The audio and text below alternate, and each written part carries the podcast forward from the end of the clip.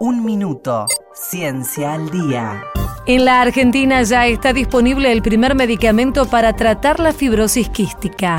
Se trata de una enfermedad genética que es transmitida por el padre o la madre a sus hijas o hijos, a pesar de que ellos no vivan con esta patología.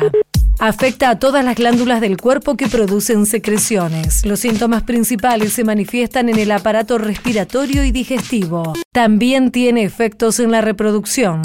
Durante décadas se trató con medicamento a las manifestaciones de la enfermedad para mejorar la calidad de vida de los pacientes. Ahora una nueva droga que aprobó la FDA en Estados Unidos y el ANMAT en la Argentina permite tratar la causa genética en algunas personas. Edgardo Segal es médico neumonólogo especialista en el tratamiento de la fibrosis quística.